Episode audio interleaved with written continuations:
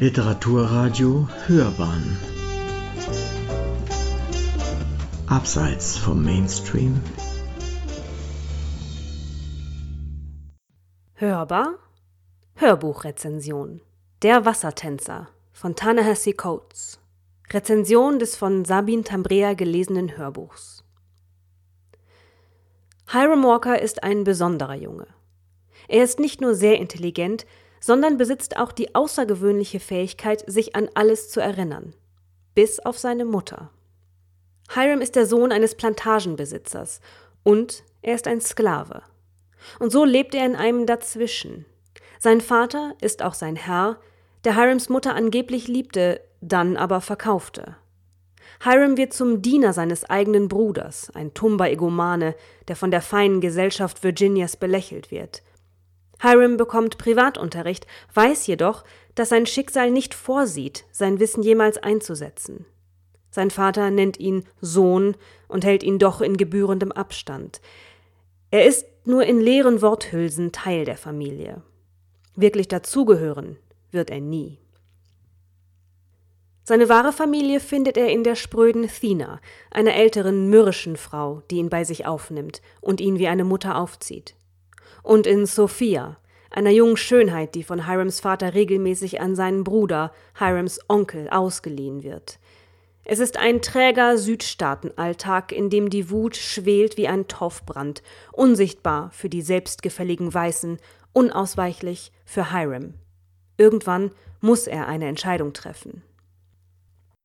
Wie alle Plantagenbesitzer hatte auch mein Vater eine ganze Maschinerie geschaffen, um diese Schwäche zu vertuschen um zu verbergen, wie sehr sie auf uns angewiesen waren.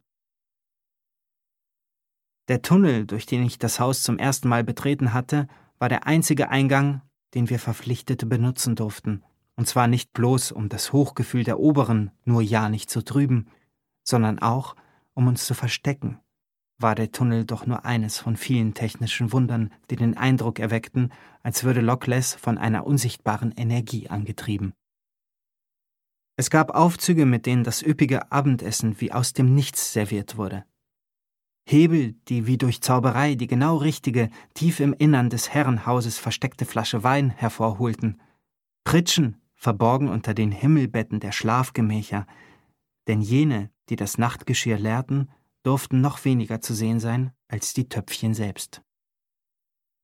Die magische Wand, die an meinem ersten Tag vor mir beiseite glitt und so die Glitzerwelt des Hauses freigab, verbarg jene Hintertreppe, die hinab ins Labyrinth führte, in den Maschinenraum von Lockless, den nie ein Gast zu Gesicht bekam.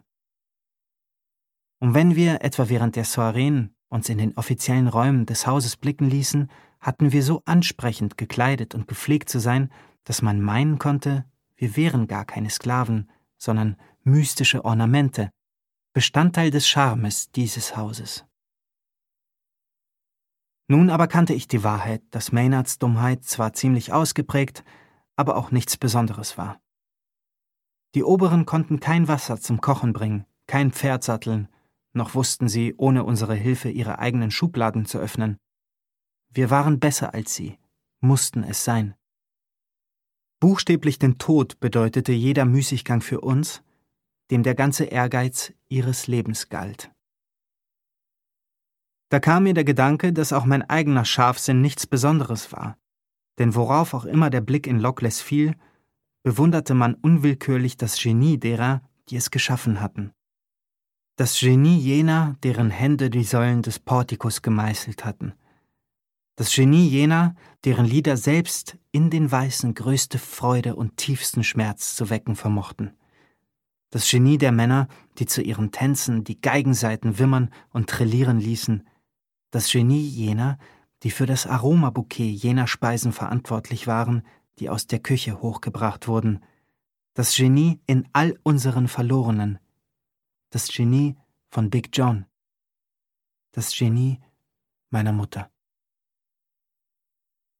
Ich stellte mir vor, man würde eines Tages den Anteil der Oberen in mir würdigen, um mich dann vielleicht als jemanden, der verstand, wie das Haus funktionierte und wie es auf den Feldern, aber auch in der weiten Welt zuging, als wahren Erben, als rechtmäßigen Erben von Lockless anzuerkennen. Mit meinem breit gefächerten Wissen würde ich dafür sorgen, dass der Tabak auf den Feldern wieder wuchs, was uns vor allen Auktionen und Trennungen bewahren sollte, davor, in die Finsternis von Natchez gesandt zu werden. Denn Natchez war der Sarg, der, das wusste ich, unter Maynards Herrschaft auf uns alle warten würde. Ja, es ist ein wütendes Buch, dieser erste Roman von Ta-Nehisi Coates. Als Journalist hat Coates sich viel mit der afroamerikanischen Geschichte und Lebensrealität auseinandergesetzt. Er kennt sich aus mit seiner Materie. Aber Coates geht es nicht nur um das, was passiert ist, sondern um die Menschen, um die komplexen Gefühle der Verpflichteten, wie sie im Buch oft bezeichnet werden. Er rückt nicht die physische Gewalt in den Vordergrund, er geht sich nicht in Auspeitschungspornografie, sondern fokussiert sich auf das komplexe System der Unterdrückung, die vielen kleinen Strukturmarker, die tief verletzen, ohne dass eine Peitsche geschwungen werden muss. Wie ertragen die Verpflichteten die immer wiederkehrende Erfahrung von Verlust, wenn Freunde, Geschwister, Eltern, Ehepartner, Kinder verkauft werden? Wie leben sie mit dem Wissen, nicht Herr über das eigene Schicksal zu sein? Wohin stecken sie Trauer und Hass auf ihre Herren? Und wenn sie dann doch den Weg in die Freiheit finden, wie kommen sie damit klar?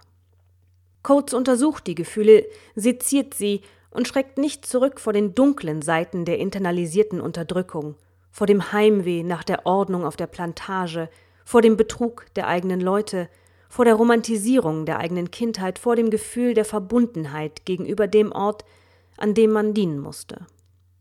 So begleiten wir Hiram nicht nur durch seine Begegnung mit der berühmten Underground Railroad, dem von ehemaligen Sklaven organisierten Fluchtsystem in den verheißungsvollen Norden, sondern auch durch eine profunde Bewusstwerdung.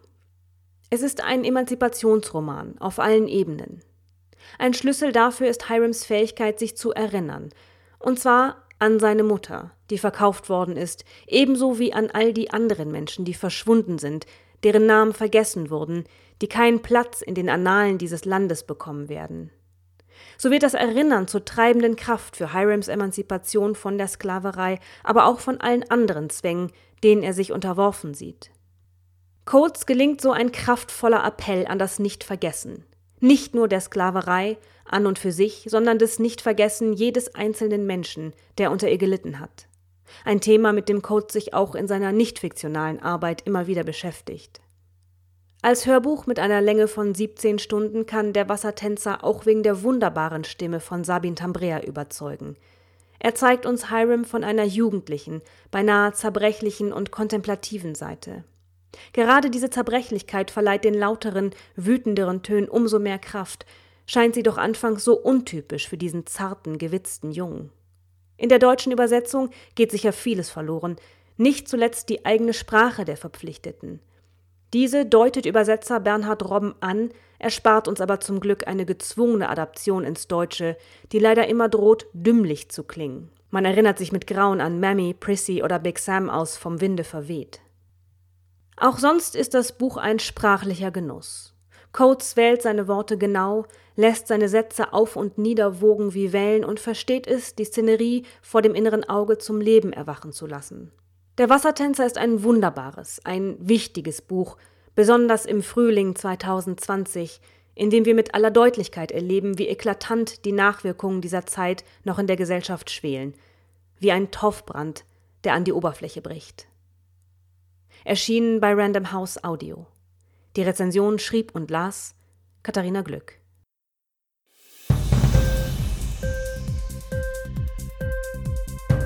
Hat dir die Sendung gefallen?